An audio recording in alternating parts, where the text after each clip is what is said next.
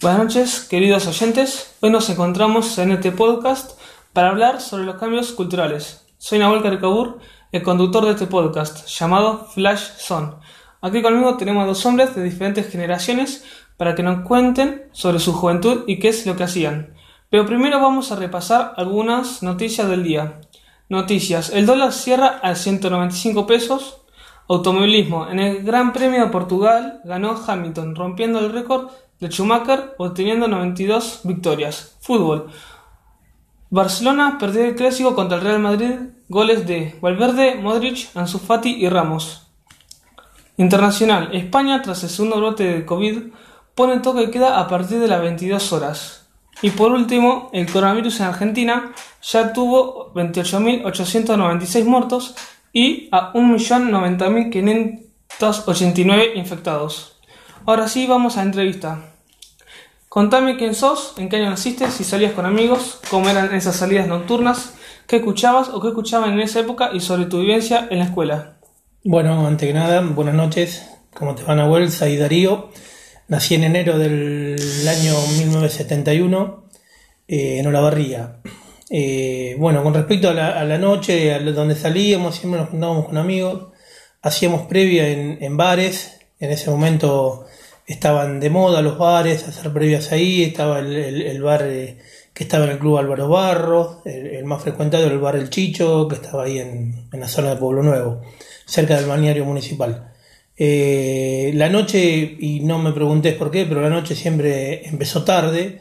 Eh, si vos salías a, las 10 o 11 de la noche ibas al boliche, los boliches estaban aún cerrados o había muy poca gente o recién estaban preparando. Normalmente el horario de entrada era a las 3 de la mañana y duraba hasta altas horas de la mañana. Podían durar, había, había boliche que duraban hasta las 8 o 9 de la mañana. Y después la clásica era salir del boliche e irte a, a comer una hamburguesa ahí a, a una confitería que se llamaba La Farola, que estuvo estaba ubicado en Vicente López, esquina Belgrano, y era un clásico, un clásico. Eh, si no tenías eh, ganas de ir a un bar a tomar algo, estaba Bianca, un gran boliche, eh, donde hoy hay un, negocio de, de, un, dos, tres pesos, donde había pool, ibas a jugar al pool, ibas a jugar al billar, pasar rato con amigos, había maquinita, en ese momento había muchas máquinas de electrónica, no teníamos PlayStation, no teníamos computadora, no teníamos muy, muy nada de eso que hoy eh, tienen los chicos eh, en, su casa al alcance de la mano. con respecto a la música, y bueno, era, era un tiempo donde el rock nacional estaba muy, muy presente, no, no se escuchaba mucho del rock internacional. Eh, te digo que yo comencé a escuchar eh, Sumo, no sé si te suena esa banda, el, líder era Luca Prodan, eh, y Los Redonditos de Ricota, Los Violadores, era una banda punk liderada por, por el gran Piltrafa, y se escuchaba algo de cumbia, sí, se escuchaba algo de cumbia, pero no la cumbia de hoy, la cumbia villera, no, una cumbia liderada por eh, Ricky Maravilla, Gilda, eh, los primeros tiempos de Rodrigo. Eh, era, era, una linda época, era una linda época donde teníamos mucha calle, porque no estábamos encerrados, teníamos mucha calle, mucho parque, mucho donde se jugaba el fútbol, como es, mucho potrero, teníamos libertad para salir, teníamos libertad para hacer un montón de cosas todo el fin de semana. Eh, no había muchos problemas, no, no había los problemas que hay ahora, hoy en día, de violencia y demás. Había muchos lugares nocturnos para ir, te puedo enumerar algunos boliches. Por ejemplo, llamó, se le llamaba El Grande de la Noche, estaba en un subsuelo ahí en, bajo el Hotel Santa Rosa. Estaba Rodríguez, eh, Floyd, estaba nivel 1, un boliche que estaba cerca del tanque de agua en Pellegrini y del Valle. Eh, había un lugar eh, enorme que conocí las últimas épocas, que era Catacumbá, en, la esquina de Necochea y, Rivadavia, también en un sótano. Eh, el gran fomento Pueblo Nuevo, los bailes que hacía Racing, y después empezaron a aparecer boliches como Ticket, que marcaron un antes y un después. eh, espagueti y bueno, ya la vida de boliche llega un momento que, que la dejas de lado porque empezás a armar familia, tener hijos y nada. Y hoy si me preguntas qué boliche hay, te puedo decir que no tengo ni la más mínima idea porque no tengo noche. Y más con, con el tema de la pandemia, eh, está todo muy complicado para, para salir. Mm, ¿Algo más eh, me querés preguntar? ¿Cómo era la composición familiar de tu época ahí? ¿Cómo conformaba tu familia? ¿Qué rol que tenía cada integrante? Bueno, vivía con mis padres, eh, mis hermanos, tenía dos hermanos menores, yo siempre, eh, yo fui el mayor. Eh, tuve una, vivía mucho tiempo, cuando era muy chico vivía mucho tiempo con mis abuelos en el campo, eh, pasé una linda infancia en el campo y bueno, después, ¿qué te puedo contar? La escuela, tuve una época de, de escuela, mm, pasé por varias escuelas, por una cuestión de vagancia, de, de estudio y demás, eh, pasé por la escuela 56, porque yo vivía en ese momento en el barrio seco, iba a la escuela 56 que está en Buerredón y Urquiza, después de la escuela 56 pasé a la escuela 17 y terminé mi época de escuela primaria en el colegio Juan Manuel, José Manuel Estrada, perdón, acá en San Vicente. Eh, el colegio industrial eh, fue el elegido para hacer mi secundaria. Por problemas familiares, por problemas ajenos a- al colegio y, a- y demás, eh, nunca lo pude terminar y ahora lo, lo estoy tratando de terminar en, en, eh, eh, estudiando a distancia. Para finalizar y, y pasar a otro invitado que tenemos, ¿cómo era la noción de seguridad y peligro en esa época? Si se respetaba la policía o no, si se la tomaba en serio. Sí, en ese momento sí se tomaba la policía en serio y hacíamos, hacíamos cosas, no te voy a decir que hacíamos cosas jodidas, pero hacíamos cosas para molestar quizás a la policía, eh, pero los policías en esa época eran, eran conocidos. El policía de esa época era el, tipo que no, eh, en, su horario libre trabajaba de seguridad en un boliche, o, o lo conocías porque era del barrio, o- y eran, eran policías de acá, eran policías nuestros propios. Después eso cambió. Eh, y cambiaron, cambiaron las épocas, cambió la gente. Eh, particularmente en el, en el tiempo que fui adolescente, la gente en un 95% era, era propia de acá de la barría y hoy, hoy eso no se ve. Hay un cambio enorme con respecto a, a la población y, y- y al nivel de al nivel educativo que tienen los chicos. Eh, hoy, hoy veo que, que hay un antes y un después de, la, de, la, de lo que lo ya llamo la dorada eh, década de los 80 y de los 90. Eh, hay un antes y un después ahora. No sé qué es lo que cambió, eh, estimo que cambió con el tema de la, de la educación.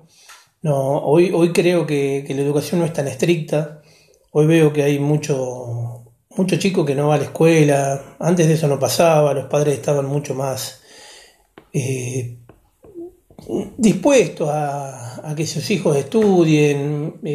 Hoy no lo veo a eso. Hoy el chico, ya eh, finalizando la primaria, los chicos ya los veo solos, no tienen el acompañamiento. Mm, No sé por qué será, porque esos mismos padres son los chicos que tuvieron, creo, el acompañamiento cuando ellos eran eh, niños o adolescentes.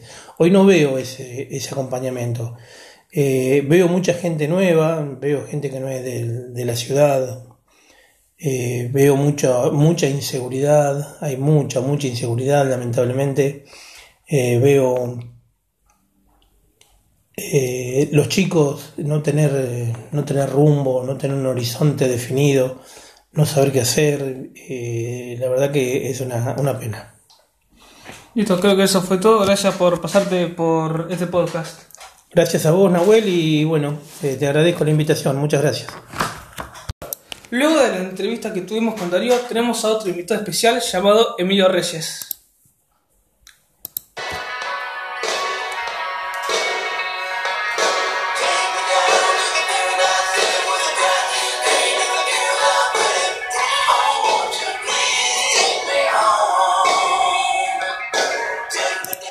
Bueno, Emilio, ¿todo bien? No, todo tranquilo. ¿Vos cómo Bien, va? perfecto.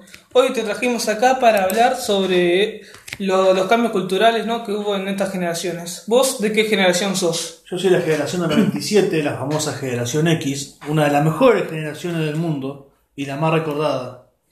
¿Me contás tus vivencias en las noches? ¿Qué, qué escuchabas? Bueno, yo empecé a salir a la edad de 14 años con mi amigo, porque cuando yo era más chico era otra la la habilidad, la habilitación que había por parte del gobierno, que no te jodía tanto las pelotas como hoy en día ustedes, que por ahí tenés 18 años, tenés, tal cosa, tal boludez que te piden. Y yo iba a la joda de las quintas, en la cual no había ningún tipo de control, pero nos cuidábamos más, o sea, había más respeto y había más eh, cuidado hacia el otro. ¿Por qué? Porque sabíamos que al estar tan lejos de la ciudad, en, eh, teníamos que cuidarnos para evitar pasarla mal o que pase algo malo. Entonces era otra eh, la forma de disfrutar. Vos sabías que ibas a disfrutar. En cambio en el boliche, después cuando fui a ir de más grande, eh, vos para entrar tenías que hacer una fila muy larga, había muchas peleas, mucho quilombo, los seguridad te trataban mal y el alcohol te salía muy caro. Sí, sí, coincido. Coincidís, muy bien, Sí, perfecto. Bueno, entonces, ¿qué, música escuchás? ¿Escuchabas en esa época? Y yo siempre escuché rock and roll. Desde que tengo 10, 11 años escucho rock and roll. Nunca me gustó la cumbia, esas músicas raras. Yo soy más de la música clásica, de lo, de lo que marcó un antes y un después en el mundo, como es la música rock, como es el punk, como es el glam metal. Bandas como Guns N' Roses y ACDC, Model Crew, toda esa clase de bandas. Y hicieron que yo crezca tanto emocional y personalmente. Excelente. Eh, última pregunta, si así se quiere, ¿cómo... Última pregunta, tan rápido, pero un placer hablar contigo, señor Nahuel. Este, última pregunta, ¿no? ¿Cómo era la nación de seguridad? ¿Si respetaban a la policía o no? ¿Si se la tomaban en serio, con respeto? Depende cómo te trataba el policía. Si el policía era respetuoso con vos, vos eras respetuoso. Pero si vos veías que el policía te boludeaba o te, te faltaba respeto, vos respondías de otra manera. O le hacías frente o le decías las cosas que, que te parecía mal que te falta respeto siendo una autoridad de la ley. ¿Y la escuela, cómo era en esa época cuando fuiste a la escuela? ¿Cómo era? ¿Cómo lo eran los profesores? Y en ese tiempo yo terminé la escuela primaria en el 2009. Me acuerdo que era el peleador del grupo, siempre andaba peleando, porque era grandote y siempre me gustó pelear. Y la verdad los maestros eran una maravilla, siempre te, te apoyaban, te aconsejaban, evitaban que uno sea mala influencia o que... Aunque quiera pelear siempre, ¿no? Siempre trataban de que vos encuentres el camino hacia hacer las cosas bien. Después de más grande, cuando empecé a secundaria, ya eso cambió un poco. Te dejaron más librado al azar, es como que sos uno más del montón. Y tratan de marcarte siempre lo que ellos creen que está bien. No te preguntan tu opinión y lo que vos pensás. Siempre creen lo que ellos está bien y lo que ellos dicen está bien. Y creo que no es así. Que por eso hoy en día hay tanta, tanta rebelión del adolescente que por ahí se da cuenta de que el adulto piensa que lo que dice el adulto, el adulto está bien y nada más, que eso es lo único que vale y creo que no es así, porque ese adulto alguna vez fue chico y también le hubiese gustado que le den más oportunidades, que por ahí hoy el joven no tiene. ¿Listo? ¿Alguna canción que querés de despedida? Me gustaría mucho una canción que se llama Shoot the Thrill, de ACDC. Así que bueno, un placer hablar contigo, Nahuel, y espero que le hayas pasado bien vos también. Escucho siempre tu podcast, es muy bueno, así que muchas gracias. Gracias a vos Por por venir.